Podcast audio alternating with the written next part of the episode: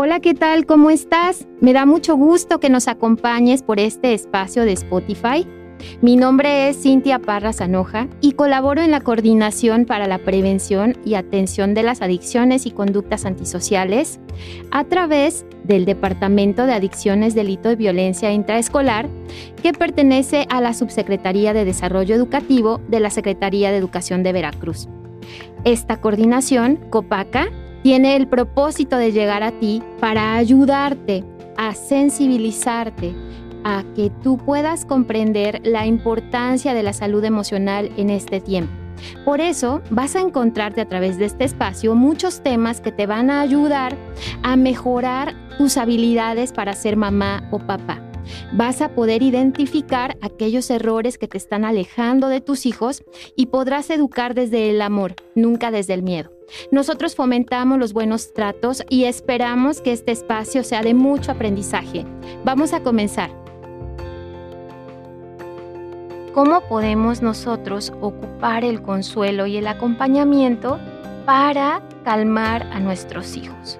Porque debemos entender que si nosotros no hacemos una conexión adecuada, no podemos acompañarles ni educarles. Consolar a un niño lo ayuda a desarrollar el cerebro superior y promueve las funciones más evolucionadas de este. El acompañamiento y el consuelo suelen traer muchos beneficios, pero no todos los papás y las mamás sabemos hacerlo. Muchos nos desesperamos, nos irritamos, les decimos que no griten y nosotros estamos gritando. Les decimos que no lloren y nosotros también podemos estar a punto de hacerlo. O les pedimos que guarden silencio cuando nosotros no lo hacemos.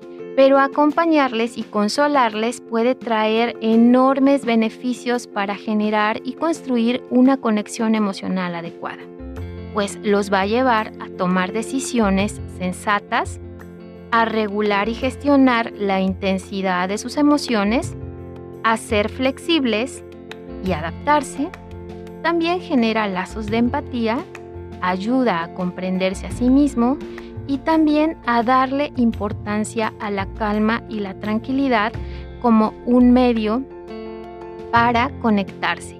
Consolar al otro implica no perder mi centro implica estar consciente de lo que estoy sintiendo cuando el otro pierde el control. Cuando mi hijo está en plena rabieta, tirado en el piso, gritando que quiere ese helado de chocolate y tú no se lo quieres comprar, no es tiempo de poner atención a tu hijo totalmente. Es tiempo primero de ver qué causa en ti esa situación. ¿Qué pasa contigo? ¿Te enojas? ¿Te irritas? Te da vergüenza porque todo el mundo te está viendo, qué es lo que pasa contigo en realidad. Una vez que reconoces qué es lo que tú estás sintiendo, es importante que respires y que te des un tiempo para calmarte, para mantener la templanza. Porque si tú te enganchas a la rabieta, lo que va a suceder es que vamos a tener a un adulto y a un niño fuera de control. Por eso, para consolar al otro, primero tengo que aprender a mantenerme ecuánime, a mantenerme estable emocionalmente para poder intervenir. Muchos son los beneficios de consolar al otro. Acompañar al otro tiene que ver con aceptar el sentimiento más no la conducta. Puede ser que yo no esté de acuerdo con que mi hijo se tire al piso y grite que quiere el helado de chocolate, pero puedo aceptar que esté muy enojado. Entonces debo buscar la conexión emocional de tal manera que él sienta que estoy ahí con él. Cuando nosotros logramos que a pesar de un berrinche, el niño o la niña sientan que no pasará nada si no tiene ese helado de chocolate porque tiene a papá o mamá cerca, estamos del otro lado. Una vez que aprendemos a respirar, a acompañar, a ayudarle a tu hijo a gestionar lo que está sintiendo, además de que estás gestionando lo propio, es todo un desafío, pero es un gran logro. Cuando nosotros consolamos a nuestros hijos, hay todo un proceso que sucede.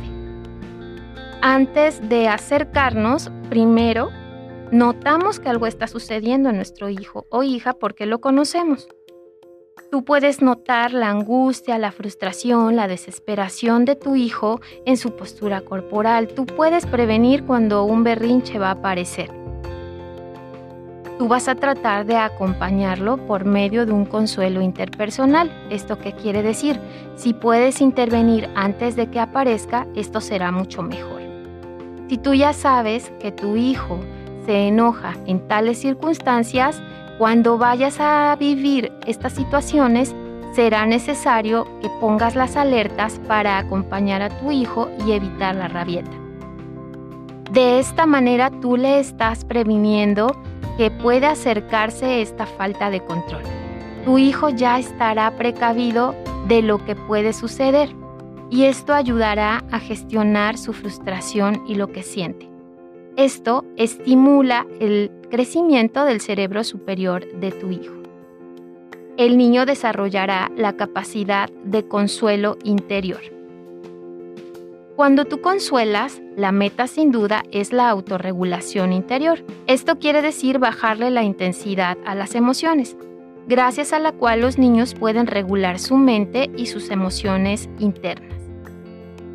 Pero hemos de tener paciencia en el proceso este desarrollo lleva su tiempo.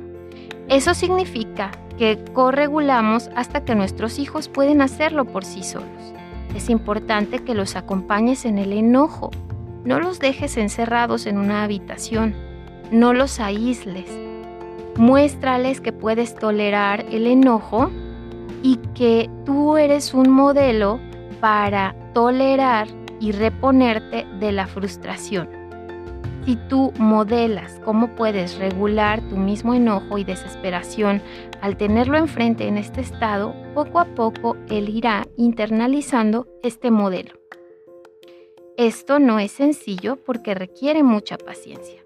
Por eso esto es para papás y mamás valientes.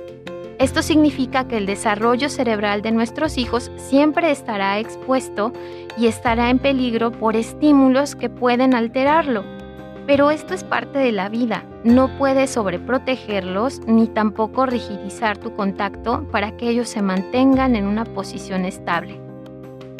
Espero que este consejo de optar por el consuelo en lugar de la exigencia, el aislamiento y la rigidez y la crítica te ayuden a conectar emocionalmente con tus hijos.